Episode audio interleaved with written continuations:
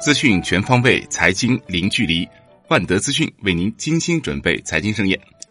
今天是二零一七年四月十四日，星期五。下面为您送上今天的陆家嘴财经早餐。宏观方面，海关总署数据显示，以人民币计，中国三月进口同比增加百分之二十六点三，前值百分之四十四点七；出口增加百分之二十二点三，前值百分之四点二。一季度出口增百分之十四点八，进口增加百分之三十一点一，一季度贸易顺差四千五百四十九点四亿元，收窄百分之三十五点七。海关总署表示，今年我国外贸发展面临的不稳定、不确定因素仍较多。方正证券首席经济学家任泽平点评三月进出口数据称，内外需回暖，进出口复苏，新周期强化。国资委表示。加快推动央企战略性重组，加快钢铁、煤炭、煤化工等业务的专业化整合。一季度央企累计实现利润总额三千一百二十亿元，同比增长百分之二十三点二。三月当月利润总额达到历史同期最好水平。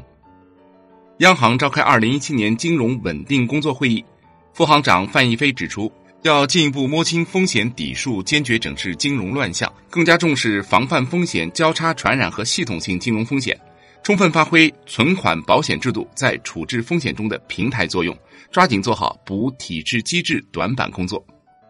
财政部在过去三年推出了总额一点八六万亿元的 PPP 项目后，正酝酿推出第四批国家级 PPP 示范项目。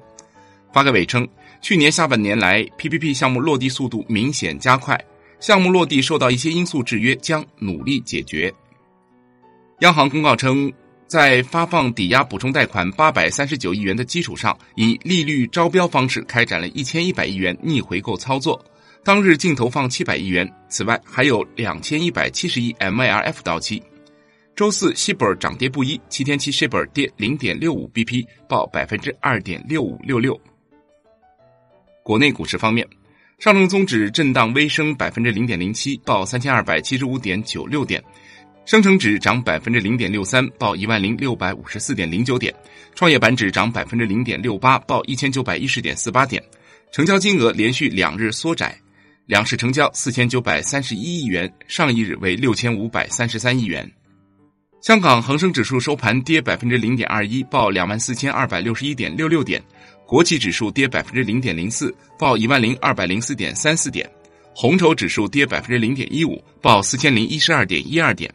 复活节假期前交投清淡，大市成交缩少至六百七十一点五四亿港元，上一日为七百一十八亿港元。新华社发文称，监管层需打击市场中各类违法违规的投机行为，并通过 IPO 常态化等方式让壳资源失去价值，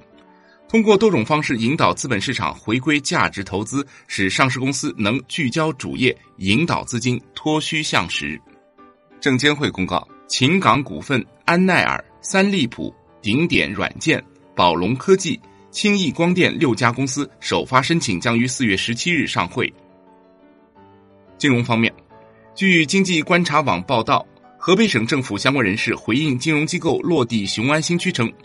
只是向上级汇报的一份报告，不是正式通知，系有人将文件偷拍后放到网上，目前正在落地查人。报告中提到的决定最新进展还不知道，有进展将对外发布。国资委表示，今年会继续加大力度，特别是在债转股方面，按照市场化、法治化的原则，推动符合条件的中央企业实施债转股，积极稳妥的降杠杆。楼市方面，新华社发文称，雄安新区将制定全新的住房政策，严禁大规模开发房地产。据《二十一世纪经济报道》称。广州、北京等地的商住公寓，部分银行已明确下令不能做抵押贷款。业内认为，此政策出台后，其他城市开始或新一轮全面封堵商住政策潮。海外方面，美国专门对朝网站北纬三十八度披露，卫星照片分析显示，朝鲜第六次核试验已经临近，或在今日成诞辰四月十五日核试。